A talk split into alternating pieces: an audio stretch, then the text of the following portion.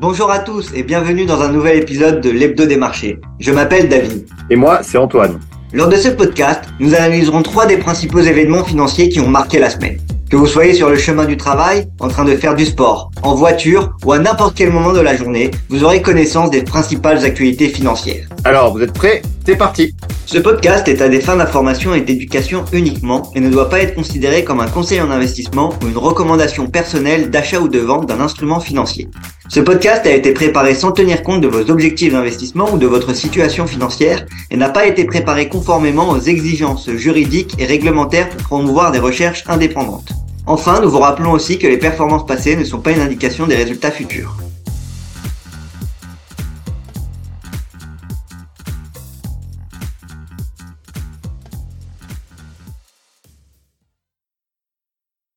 Bonjour à tous et bienvenue dans ce nouvel épisode de l'Hebdo des marchés. Cette semaine, exceptionnellement, je serai seul à vous présenter les différents points car Antoine est off. Il est en, vacances, donc euh, n'hésitez pas à, lui envoyer des, messages. Hein, il se marie, donc euh, si vous voulez lui envoyer des félicitations, c'est le, le moment. Euh, mais sinon, on va continuer à, parler des, différentes, des différents points qui sont passés en bourse. Hein. On a encore eu une bonne semaine sur les marchés financiers.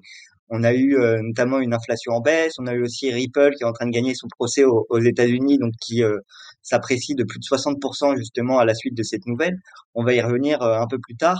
Avant qu'on commence euh, à entrer dans les, différents points qu'on va évoquer euh, aujourd'hui, n'hésitez pas à, liker ce podcast et à nous suivre sur les réseaux. Hein. On essaye de partager de plus en plus de contenu en ce moment avec toute l'entreprise Itoro.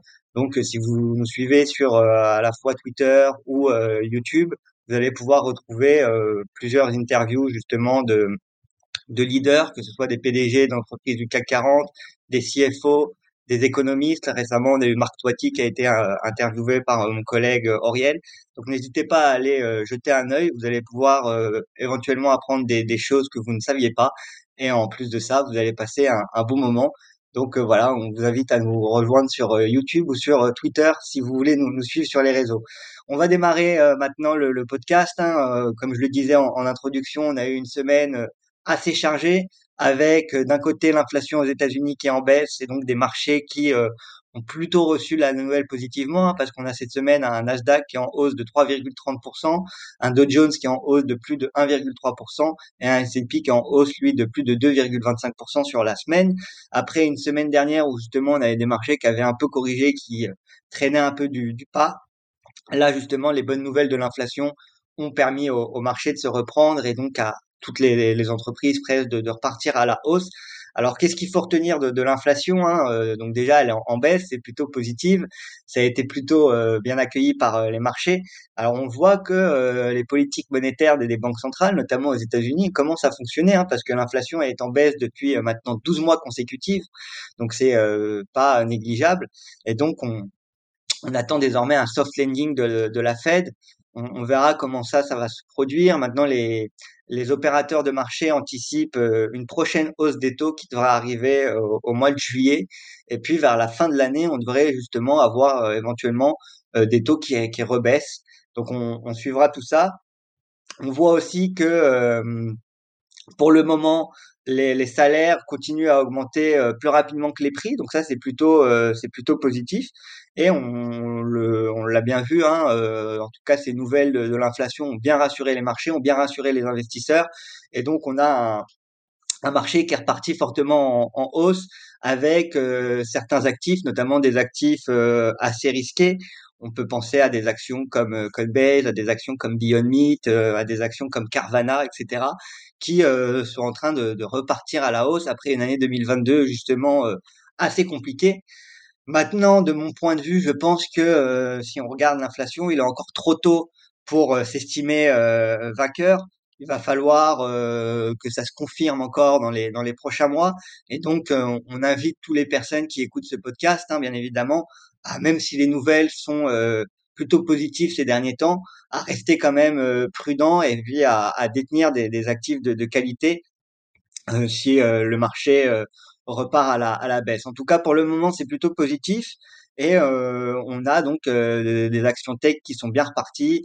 On a aussi les actions de plusieurs secteurs qui repartent à la hausse. Hein, on pensait au secteur énergétique, etc. Et on a aussi, comme je le disais, les crypto-monnaies qui continuent à, à surperformer le reste des classes d'actifs. Comme je l'ai dit en introduction, on a eu notamment euh, Ripple. Alors Ripple, ça fait trois ans donc euh, qu'ils sont en procès contre euh, la SEC, hein, le, le, gendarme américain des, des, marchés financiers. Et justement, le débat sur Ripple, c'était est-ce que le, Ripple, donc le XRP, qui est la monnaie du, de la blockchain Ripple, est-ce que le XRP est considéré comme une security, donc comme une sorte de titre financier ou pas? Et puis là, hier, on a appris justement dans un dans un rapport que euh, la crypto-monnaie XRP n'est pas, selon la justice américaine, une security. Alors pour le moment, c'est euh, encore assez flou parce que euh, on a d'un côté le, la justice américaine qui reconnaît que le XRP n'est pas une security. En revanche, il, il reproche à, à Ripple d'avoir quand même vendu des, des, titres financiers hein, à hauteur de 1,3 milliard de, dollars parce que euh, en fait, ils considèrent que toutes les personnes qui ont acheté euh, XRP sur euh, un marché secondaire, ce n'est pas considéré comme une security. En revanche, lorsque Ripple est allé démarcher des fonds d'investissement et aller démarcher des, des institutionnels pour, quand ils ont démarré le projet, euh, vendre le XRP, XRP qui était relié avec le Ripple et donc qui devait s'apprécier si le Ripple gagnait en, popularité. Là, en l'occurrence, la SEC reproche à, à Ripple justement de euh, sur ce modèle-là que euh, le XRP est une est un titre financier. Donc c'est encore un peu clair. On voit que euh, pour le grand public et pour le retail, le XRP n'est pas considéré comme une sécurité, comme un titre financier. Par contre, pour les institutionnels, on n'a pas encore la, le fameux de l'histoire, donc euh, va falloir suivre ça de, de près. En tout cas, euh, sur les marchés euh, crypto, ça a été plutôt bien accueilli. Hein. Euh, on a eu le justement, on a eu un, un Ripple qui gagne un peu plus de, de 60%. On a eu d'autres d'autres cryptos hein, qui aussi profitent de cette bonne nouvelle pour repartir à la hausse. Donc là, par exemple, si on regarde sur les sept derniers jours, on voit que le Bitcoin lui est en hausse de 4%, donc il est à, il s'élève toujours à plus de 30 000 dollars, donc ça c'est plutôt euh, positif.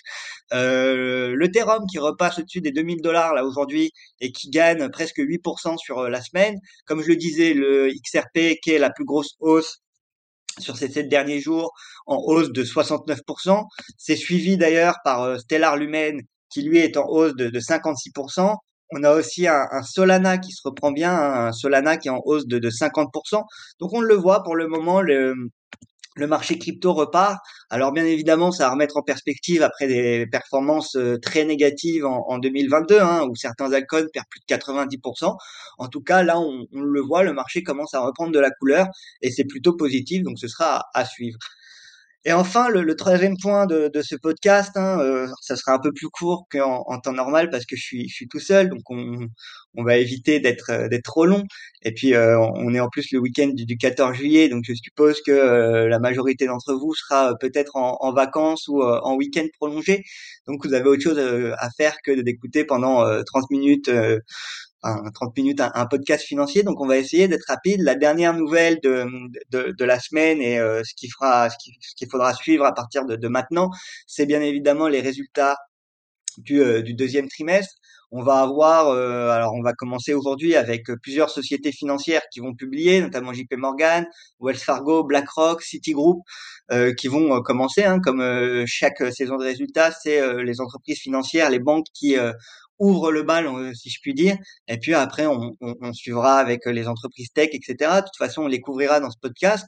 Ce sera assez intéressant à suivre ces résultats. On a eu un deuxième trimestre qui a été euh, compliqué sur les marchés financiers avec une inflation qui était élevée, etc. La guerre en Ukraine. Bon, pas beaucoup de choses qui ont fait que les marchés étaient incertains. Donc ce sera intéressant de voir si justement les, les entreprises continuent à avoir des résultats positifs et continuent justement à, à surperformer euh, le marché.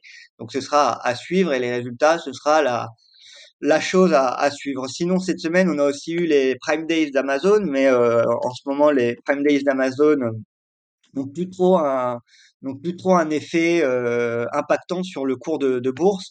Euh, Aujourd'hui, Amazon, leur plus gros business, c'est euh, tout ce qui est le cloud, donc euh, AWS, mais on, on le voit si on regarde euh, l'entreprise, hein, on, est repassé au-dessus des 130 dollars là pour Amazon, et puis on va revenir à, un niveau euh, justement de, support assez intéressant aux alentours des, 137 dollars qu'il faudra suivre. Si on arrive à, à casser ces niveaux-là, on pourrait éventuellement se rediriger vers des points euh, plus hauts, hein, parce que le prochain support après qu'il faudra suivre sur Amazon, il se retrouve aux alentours des 160 dollars. Donc euh, c'est une entreprise aussi à suivre. Voilà un peu ce qui s'est passé cette semaine. Donc euh, pour conclure, on voit vraiment que les marchés bah, profitent de la baisse de l'inflation.